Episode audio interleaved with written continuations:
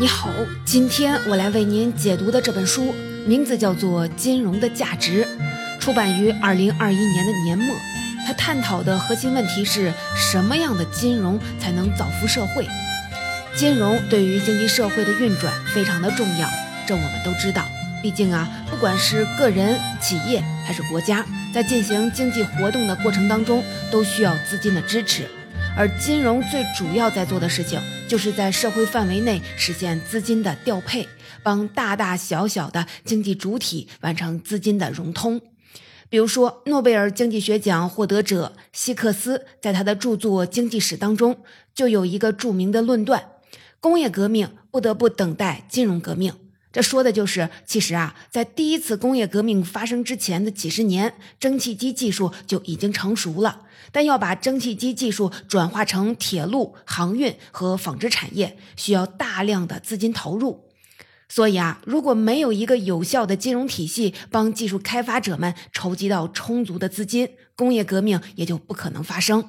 不过啊，虽然金融非常的重要。但进入二十一世纪之后，我们也经常能看到关于金融的种种批评。比如说，二零零八年美国次贷危机波及全球经济，很多市场参与者开始觉得金融机构不再可信了，觉得金融是一件高风险的危险品。而二零一零年之后，国内又渐渐的出现各种关于中小企业融资难、融资贵、金融对实体支持的力度弱的质疑。后来呢，数字金融兴起，带来了互联网银行、移动支付、众筹、P to P、线上理财等等新兴的金融业态。其中的一些落地成因，涨势迅猛；也有一些最终呢，深陷欺诈、破产、跑路等等负面的事件，甚至危害到整个经济社会的稳定。这些啊，我们在后面会展开的细说。那么这样看来，金融似乎有造福社会的一面，也有破坏性的一面。那么，这就要问到我们开头提过的那个问题了：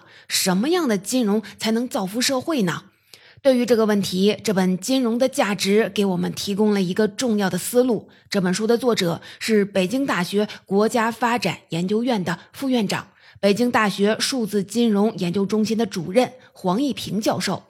他认为，能够造福社会的金融应该满足两条标准。首先呢，要能满足实体经济的合理需求；二是要有足够的风险控制能力。这两句话看似简单，其实啊，给我们提供了一个对各类金融模式进行价值判断的根本视角。顺着这两句话，我们能理解中国金融业在发展过程当中许多重要事件背后的原因，也能进一步的看清金融与整个经济社会的关系。今天呢，我会分成三个部分来为您解读这本书。第一部分，我们一起来说说为什么在二零一零年之后，人们经常会听到一些质疑的声音，说我们的金融体系没有很好的支持实体经济，以及这种质疑是不是有道理呢？第二部分，我们再来看看近些年数字金融的发展给我们国家的金融业带来的改变。第三部分，我们在前两部分的基础上，重点的探讨一下什么样的金融才能造福社会。首先，我们一起来说说为什么在二零一零年之后，人们经常会听到一些质疑的声音，说我们的金融体系没有很好的支持实体经济。先来花两分钟，简单的过一下咱们国家金融体系的发展历程。在一九七八年，国内刚刚的开始经济改革的时候，咱们国家基本上就只有一家金融机构，那就是中国人民银行。因为在一九七八年之前的计划经济体制下，几乎所有的经济活动，包括资金调配，都是由政府决定的，不太需要金融发挥作用。后来，咱们一方面是把工作的重心转到了经济建设上来，一方面要逐步的扩大市场调节的作用，金融的重要性就体现出来了。所以啊，在一九七八年，政府重建了三家专业化银行，分别是中国银行、中国农业银行和中国人民建设银行。这是我国金融部门演变历程当中的第一个重要的节点。作者说，从一九七八年这个节点到现在的这四十多年里，我国金融部门演变的两大主题是发展和改革。发展说的就是我们几乎是白手起家，重新建立了一个庞大的金融体系。目前，大大小小的商业银行已经有四千多家了，资本市场的市值已经排到了世界前列。改革说的就是我国金融体系的市场化程度在不断的提高，从资金的配置到利率的变化，市场在其中发挥的作用越来越大了。可以说，过去的四十多年，我国金融体系的发展取得了非常显著的成就。但是啊，在二零一零年之后，我们在国内不时的会听到一些关于中小企业融资难、融资贵，还有金融不支持实体经济的质疑。这种质疑是不是有道理呢？作者认为，从数据上看，确实有一定的道理。书里给出了一个关键的数据指标——边际资本产出率，它反映的是每生产一个单位的 GDP 需要多少个单位的资本投入。这个边际资本产出率的数值越大，代表金融的效率就越低。根据作者的计算，中国的边际资本产出率在2007年是3.5，而到了2017年，已经上升到了六以上。这表明金融支持实体经济的力度确实是在不断的减弱的。作者认为，造成这种变化的一个重要的原因就是近年来我国的经济增长模式在转变，但金融模式却没有跟上。具体来说，改革开放的头三十年，我国的经济增长模式是依靠大量生产要素投入的粗放式增长。改革开放初期，因为粮食产量大幅的提升，农村出现了大批的剩余劳动力，其中呢，很多人从农村进入到了城市，推动了劳动密集型产业迅速的扩张，我国的经济也随之快速的增长。不过啊，从一定的意义上来看，当时我们主要还是靠借鉴他国成熟技术、成熟管理、成熟产品的经验。中国的经济增长属于依靠大量生产要素投入的粗放式增长。这样的经济增长模式帮助我们从低收入国家进入到了中等收入国家的行列。二零零七年，中国人均 GDP 达到了两千六百美元，进入了中低收入国家行列。二零一九年，中国人均 GDP 超过了一万美元，已经是中高收入水平了。与此同时，我们国家的产业发展方向也有了转变。开始从中国制造逐渐转向了中国创造，我们开始努力的推动产业升级，生产高附加值、高技术的产品，而不是以前的低端劳动密集型产品。我们也更加的注重提升产业创新能力，注重发展战略性的新兴产业，实施重大的科研攻关。这些的背后，其实就是我国的经经济增长模式正在从依靠大量生产要素投入的粗放式增长，转变为依靠创新驱动的增长。关于创新的这个词儿，我们多说几句。一提到创新，人们通常就会认为创新就是指最前沿的技术开发。但作者提醒我们，其实，在当下，不管是服务业、制造业还是农业，创新几乎无处不在。而且这里面啊，既有商业模式的创新，也有生产技术的创新，既包括无人机、新能源、人工智能等等新兴的产业，也包括汽车、家电、机械装备等等传统产业的更新换代。那在我们国家，创新的主力到底是谁呢？根据作者收集到的数据，截至二零一九年，在创新成果的知识产权里，民营企业贡献了百分之七十，国有企业贡献了百分之五，外资企业贡献了剩下的百分之二十五。除此之外，你可能听过一组经济学家任泽平团队提供的数据。截至二零一八年，中小企业占据我国百分之九十以上的企业数量，贡献了百分之六十的 GDP，百分之七十的技术创新。所以啊，综合来看，我们可以说，民营中小企业是创新驱动型的经济增长背后的一个重要的动力。但是啊，民营中小企业在融资方面天然不具有优势。我们都知道，银行是民营中小企业的主要的融资渠道。不过啊，民营中小企业并不是银行通常会青睐的贷款对象，因为传统银行在评估贷款对象的信用风险的时候，主要看的是资产实力怎么样，财务状况怎么样，有没有高价值的抵押物。但是有很多的民营中小企业并不具备雄厚的资产实力、稳定的现金流，也没有房产可供抵押，这就使得他们很难从大银行贷到钱。而根据数据统计，二零一八年在中国非金融企业的外部融资当中，银行类信贷的占比大约是百分之八十五，资本市场融资，也就是发股、发债这类的融资占比呢只有百分之十五。这表明我国金融体系在当前阶段还是以银行类的融资渠道为主的。再加上我们前面提到的，银行为了控制风险，比较看重借款人的资产实力。综合来看，作者就认为这样的金融模式并不能很好的支持现在以中小企业为主力的创新驱动型的经济增长。也就是我们前面说的经济增长模式在转变，但金融模式却没有跟上。刚才我们说的是从宏观层面来看得出的结论，但是如果站在银行的角度，其实啊，他们也有自己的难处。首先就是，即使银行很愿意给中小微企业提供服务，但是这类客户数量啊庞大，分布分散，尤其是小微企业。银行想要主动的去联系他们，难度很大，成本很高。即使是目前全球市值第一的，在全国有很多网点、无数员工的中国工商银行，也很难逐个充分抵达小微企业和低收入人群。再加上我们前面提到的，很多中小微企业的资金实力弱，缺乏抵押资产，其实很多企业的信用数据记录也不完善。这就让银行很难对他们进行信用风险评估，也就是没法估量借出去的钱，对方有没有能力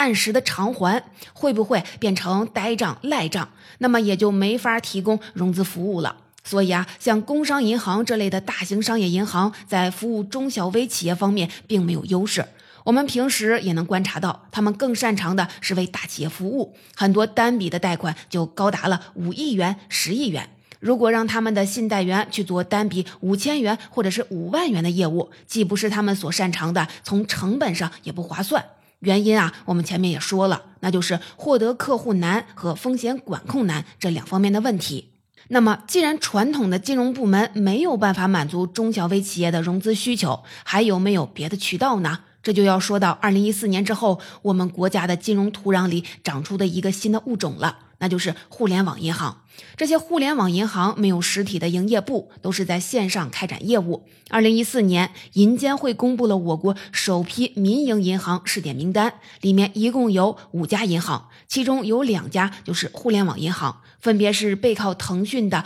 微众银行，还有背靠阿里的网商银行。在这之后的几年，又陆续的有百信银行、新网银行等等更多的互联网银行出现。他们的股东里也都有一些我们熟悉的互联网巨头的身影。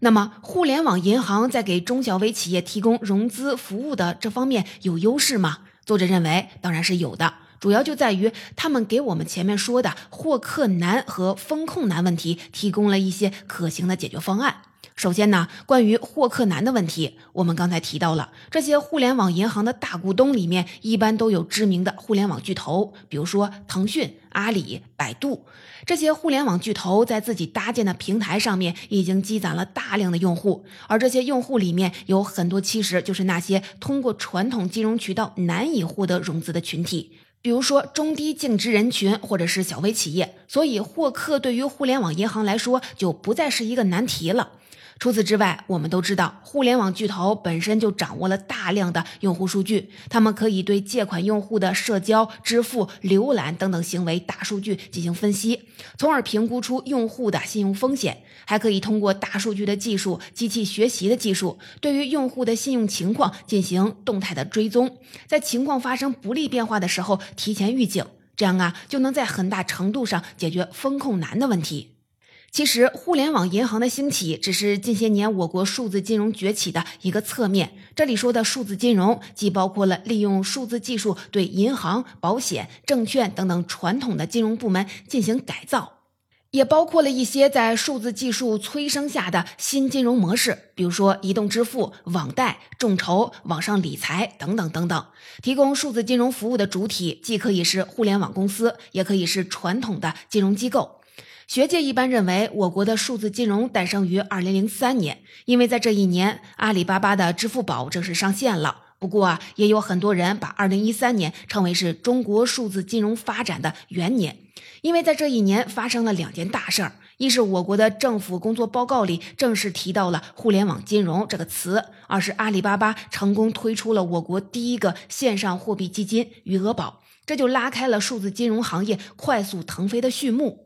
作者告诉我们，中国的数字金融跟北美和西欧国家不太一样。在北美和西欧国家，数字金融发展的排头兵是跨境支付，还有加密货币。像我们经常听到的价格忽上忽下的比特币、以太坊、狗狗币等等，都属于加密货币。但是在国内，你也应该能感受到，虽然加密货币的概念很热，但大多数的普通人在生活当中，其实跟他们并没有多少的接触。而且啊，出于对洗钱和金融稳定的担心，目前我国的监管部门是禁止加密货币交易的。那在国内，我们在数字金融方面感受到更多的是什么呢？很多人首先想到的可能就是移动支付了。你还记不记得自己是从什么时候开始不再随身的携带一沓钞票出门了呢？记不记得啊？没关系，我们一起啊来回忆一下。不知道你有没有印象？二零一四年春节假期期间，有一种新的年俗突然的窜红了，那就是在微信上给亲朋好友发红包。现在你可能已经对这个习以为常了，但当时大家还是觉得非常的新奇好玩儿这就让微信钱包的用户迎来了一波暴涨。后来啊，在二零一四年间，微信和支付宝开始渗透进打车、餐饮、医疗、金融等等很多的领域，展开了争夺用户的拉锯战，也培养出了消费者使用移动支付的习惯。所以啊，二零一四年也被称为中国的移动支付元年。目前，支付宝和微信支付的活跃用户都已经超过了十亿。移动支付给我们这个社会带来的改变，可不仅仅是方便了我们平时买东西、发红包。从宏观层面上来看，支付体系是支撑整个经济社会运转的基础设施，凡是涉及交易的经济活动，都离不开它。那么，移动支付就相当于是给我们这个经济社会的基础设施来了一个更新换代，在这个基础设施之上进行的经济活动，也必然会迎来一波新的升级。像电商、微商、网上理财、娱乐直播等等许多近些年出现的新兴的经济活动，其实都是建立在移动支付这个新的基础设施之上的。我们都能感受到，移动支付这种数字金融业态对我们日常生活的影响非常的大。除了它以外，线上投资还有线上借贷，近些年发展也是比较快的。像我们刚才说的，互联网银行开展的面向中小微企业的融资业务，就属于是线上借贷的范畴。作者认为，总体来看，数字金融的发展给我国金融业带来的一个最大的改变，就是促进了金融的普惠性。比如说，许多中小微企业通过互联网银行提供的贷款。获得了持续的经营能力。从个人的层面来看，不管是衣食住行、水电通信，还是投资理财，我们都已经越来越习惯于在手机上操作支付。近几年还有研究发现，移动支付还会大大的增加农民们成为个体经营者的可能性，帮他们实现自产自销，增加收入。从宏观视角来看，以前我国金融机构的布局是东部地区多，西部地区少，城市多，农村少。原来，在一些金融欠发达地区，大家要存款、汇款、办理借贷、进行个人投资都不太方便。但是现在，不管你处在什么地方，只要有移动互联网、有智能手机，手机上安装几个特定的 app，就可以享受跟其他地区差不多的金融服务了。这也就是为什么研究发现，越是原先金融欠发达的地区，从数字金融中得到的收益就越大。刚才我们主要探讨的是数字金融的优点。从本质上看，数字金融是一种在数字技术的支撑下产生的金融创新。作者认为，这种金融创新产生的原始的驱动力是中小企业和普通的家户在支付、借贷、理财等等方面的金融服务需求没有得到传统金融部门的有效满足，而数字金融的发展也的确拓展了金融服务的边界，提升了金融整体的普惠性。但是啊，请注意，这一切都需要建立在一个前提上，那就是金融服务的提供方必须有足够的风险控制能力。我们先来说一个反例，那就是曾经风头无二，现在已经淡出了人们视野的 P to P 借贷。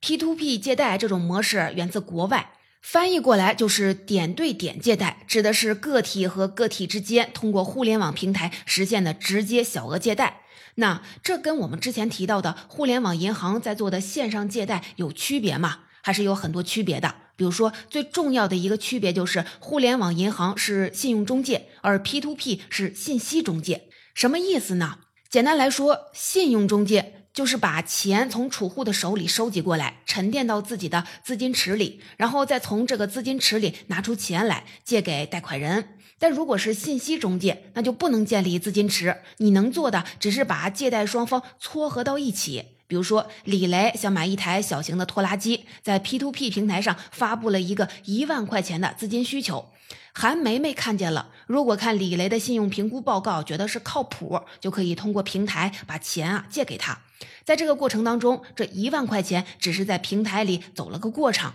平台是碰不到这笔钱的。国外的 P2P 平台基本都是这样的信息中介的模式。二零一零年以后，国外的 P2P 模式进入了中国，然后开始了一个本土化的过程。在这个过程当中，国内的 P2P 平台却逐渐的由信息中介变为了信用中介，也开始建起了自己的资金池。这不仅是因为信用中介的资金池模式跟 P2P 平台一一去匹配借贷双方的模式相比，资金配置的效率是更高的。而且啊，如果 P2P 建立了自己的资金池，那么就可以对资金进行一个灵活的调配。假如说李雷因为当年的收成不好还不上钱了，那么 P2P 就可以从资金池里拿出一些别人的钱先抵上。这就是这也就是因为当时咱们国内的投资者面对 P2P 这种新的金融业态，普遍态度都是比较谨慎的。如果刚开始就总有借出去的钱收不回来的情况，P2P 在国内的名声也就坏了。所以建立资金池就成了当时国内 P2P 平台的一种生存策略。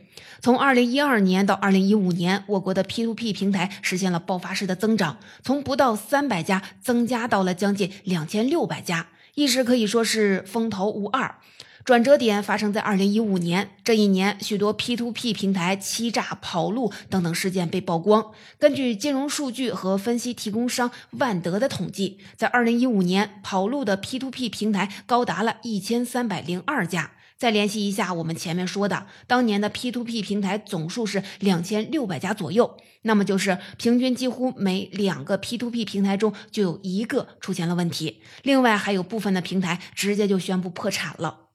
那么问题到底出在哪里呢？为什么互联网银行做信用中介就行，而 P2P 平台做类似的事情就持续不下去呢？